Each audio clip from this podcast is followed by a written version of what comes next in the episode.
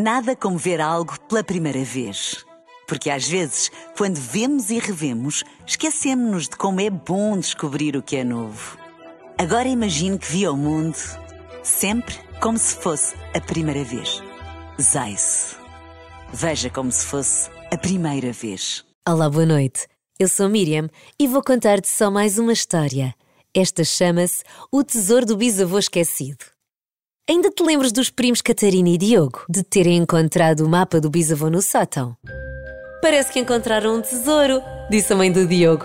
Dois tesouros, tão fofinhos que eles são, disse a Catarina. E o Diogo, que tinha acabado de ver um a um os papéis do molhinho atado por um cordel, disse segurando num papel amarelo que tinha um mapa desenhado à mão. Encontramos mais do que um tesouro, sim. Isso é o que vamos ver. Vamos ver o que aconteceu depois? Ainda era inverno, mas os dias eram maiores e a chuva tinha dado umas tréguas e quase que já cheirava a primavera. A avó fazia anos e por isso iam todos à aldeia, à sua casa almoçar. A Catarina e o Diogo, quando se viram, deram um longo abraço. Estavam cheios de saudades um do outro, mas acima de tudo, queriam era poder olhar com olhos de ver para aquele mapa desenhado pelo bisavô. Isso e ver os gatinhos. Parabéns, querida avó, que tenhas um dia feliz! Vai ser, vocês vieram ver-me. É a melhor prenda que eu podia ter. E já viram os gatinhos que encontraram no sótão? Estão enormes. Bem, enormes não estavam, estavam bem maiores do que quando eles os tinham encontrado. Mas eram tão pequeninos ainda. Duas bolas de pelo felpudas que só queriam brincar e eles só queriam pegá-los ao colo. Bem, não era só isso que eles queriam. É verdade que tinham ido almoçar, mas estavam desejosos de engolir a comida, porque tinham uma missão pela frente e tinha de ser realizada antes do pôr do sol. Avó, ainda falta muito para o almoço. Já não falta muito, mas entretanto tenho uma tarefa para vocês. Os gatinhos não têm nome. Ajudam-me? Claro, avó. Já fiz tarefas bem piores. Respondeu Diogo. Acho que este amarelo tem arte, senhor. Temos de lhe dar um nome distinto: Rodolfo, Ermengardo, Hermenegildo. O quê, Catarina? Nunca ia aprender o nome. Também é um gato, Diogo, e os gatos só vêm quando eles querem e não quando os chamamos. A minha mãe está sempre a dizer isso, que eles são senhores do seu nariz. Olha, o Rodolfo do Pai Natal tem o nariz vermelho. Acho que fica Rodolfo. Hum, sempre é melhor do que Hermeno qualquer coisa, disse o Diogo, e pegando no outro gatinho disse: Ficaste com sorte que sou eu que escolho o teu nome. És tão giro com esta mancha preta no olho, até pareces um pirata. Acho que é este o teu nome, Pirata. Vamos almoçar! Chamou a avó da cozinha. Foram os primeiros a sentar-se à mesa e não descansaram enquanto todos não se sentaram. Estão com muita fome hoje, disse a mãe do Diogo. Sim, tia, respondeu a Catarina. Estou esfomeada. Sentem-se lá que estou desejosa de comer o bolo de aniversário da avó. Lá se sentaram à mesa e começaram a comer. Era uma animação aqueles almoços de família, toda a gente a tentar contar histórias, os irmãos mais novos a dar gritinhos e a deixarem cair os talheres. Eram almoços muito divertidos e muito barulhentos também. E o bolo? Quando é sobremesa? Perguntou o Diogo assim que engoliu a última garfada. Como assim já acabaste de comer? Mastigaste? Perguntou-lhe a mãe. Quero muito cantar os parabéns à avó, respondeu o Diogo, que só queria ter autorização para se levantar da mesa e ir procurar o tesouro do bisavô. Mas por aquele andar, quando saíssem da mesa, já a avó fazia anos outra vez. Oh, Diogo, só cantamos os parabéns quando todos acabarem. Mas nós comemos tão rápido, disse a Catarina. Os pais da Catarina e os pais do Diogo olharam uns para os outros e resolveram deixá-los ir brincar. Vão lá, mas assim que chamarmos, venham rápido. Combinado, mãe, obrigado, disse o Diogo e saíram porta fora. Já na rua, debruçaram sobre o papel amarelado. Tinha já partes em que a tinta da caneta estava meio apagada. Não era muito fácil perceber. Isto ali é o poço, só pode, disse a Catarina. E vês aqui estes rabiscos? Se for uma árvore, é capaz de ser aquela. Uma árvore? Isto também parece-me uma fogueira. O avô não tinha jeito nenhum para desenhar, disse o Diogo. Se isso for uma fogueira, só me lembro da lareira de casa. E sentaram-se os dois aborrecidos, sem compreender o mapa e não conseguindo começar por lado nenhum. E se o virarmos ao contrário? sugeriu a Catarina. Boa ideia, é experimentar. Bem, até parece fazer mais sentido e não há dúvidas. Isto é uma árvore. Podia ser aquela. Então, mas vamos procurar. Dá cá o mapa, disse o Diogo, tirando o mapa da mão da prima. Isto aqui é aquele banco de ferro. Este quadrado aqui pode ser a casa de ferramentas, disse a Catarina, apontando um palheiro antigo. Bem, pode ser, e se for. Olha, repara aqui no desenho. Há duas cruzes. Se reparares bem, está aqui uma mais apagada, disse o Diogo. A tinta já está tão apagada, mas essa cruz está mesmo à entrada da casinha de ferramentas. Vamos espreitar. disse a Catarina, já indo para o antigo palheiro. Era uma casinha feita de pedras cinzentas, empilhadas em cima umas das outras, e só tinha uma porta. Segundo a cruz sumida do mapa do avô, haveria qualquer coisa ali na zona da porta. Eles abriram-na e de repente. Ai que susto! Aquilo era o quê? Um morcego? Disse a Catarina. Acho que era um pombo, deve ter feito o ninho cá dentro. Depois de se recomporem do susto, começaram a procurar a entrada do palheiro, como a cruz sumida do mapa sugeria. O Diogo procurava de um lado e a Catarina do outro. Diogo, olha, disse a Catarina, levantando um pano que tapava um volume enorme. Moto da avó. Lembras-te da fotografia da avó quando era nova que encontramos no sótão? É a moto! Ainda está aqui, ainda existe! Quase que aposto que o meu pai consegue pôr isto a andar. Já viste? Se funcionar, temos de dar uma volta. Se nos despacharmos rápido, Catarina, e encontrarmos o tesouro do bisavô, pode ser que tenhamos tempo para isso. Agora, foca-te no tesouro, Catarina, vá lá.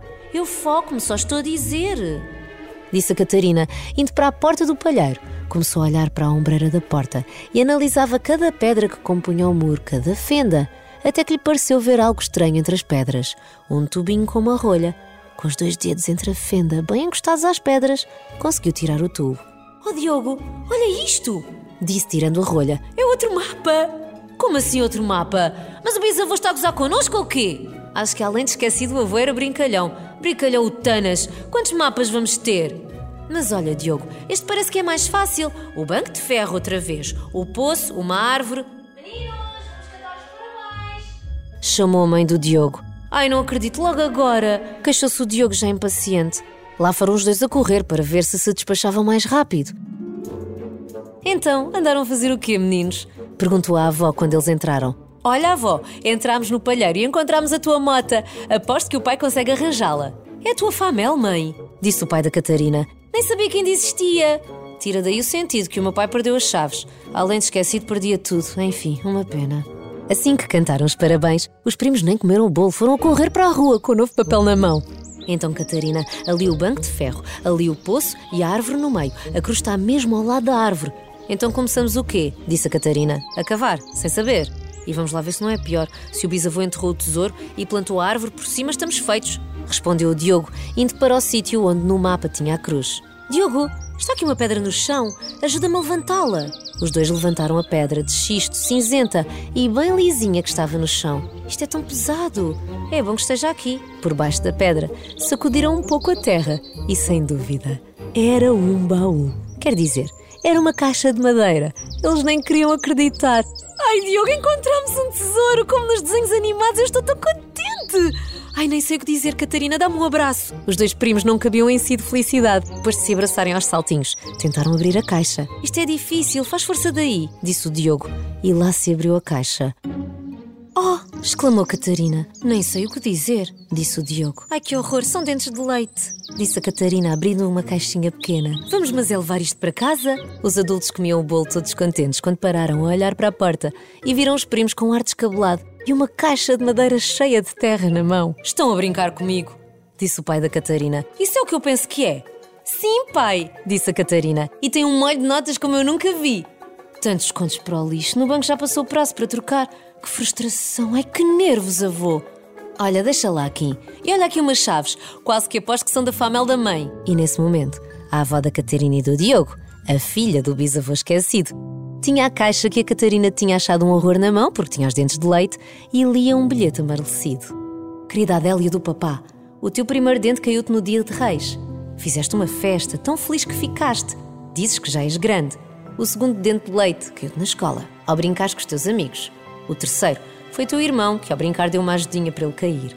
Estás uma crescida, uma autêntica mulherzinha. És a luz dos meus olhos e tenho muito orgulho na senhorita em que te estás a tornar. E a avó terminou de ler aquela carta, com os olhos marejados de lágrimas que caíam pelas faces. Meninos, disse a avó, deram-me a melhor prenda de sempre, um bilhete do meu querido pai. E a Catarina e o Diogo deram um abraço gigante à avó. Sem saber, tinham-lhe dado a melhor prenda de sempre e tinham-se divertido imenso até consegui-la.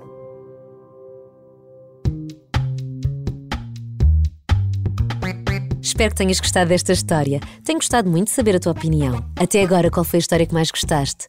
E tens alguma ideia de história que queiras ouvir aqui? Algum pedido especial? Olá, Miriam. Eu sou a Sara, tenho 6 anos, gosto muito de ouvir, gosto muito da história do fundo do mar, as batatas fritas do Pedro. Go- Queria que tu fiz- contasses uma história do unicórnio, um, um bebê, um urso, um gato, uma mãe um pai e uma filha. Adeus, Miriam. Gosto muito de ti. Tu és meu amor. Gosto muito de ouvir as tuas histórias. Tchau. Olá, Miriam. Eu sou, sou o Miguel. Tenho 5 anos. E as minhas histórias favoritas são ah, a vinha misteriosa, ah, os meus destapalhões e a casa abandonada. Olá, eu sou a Ana João, tenho 4 anos, vivo em Gaia. A minha história favorita foi o mapa do tesouro. Beijinhos. Se me queres dizer a história que mais gostaste ou se tens alguma ideia de história para nós, envia a tua mensagem. O microfone é teu. Pede ajuda aos teus pais, grava a tua voz e envia para o nosso Instagram oficial. Procura por Só Mais Uma História. Também podes enviar para o e-mail miriam.gonçalves.rr.pt ou então procura-me nas redes sociais, Facebook e Instagram. Este episódio de Só Mais Uma História é uma história original de Miriam Gonçalves, com a sonorização de André Peralta.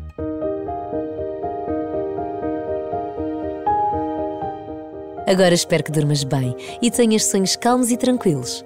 A próxima história é sobre segredos. Será que são bons ou maus? Até lá!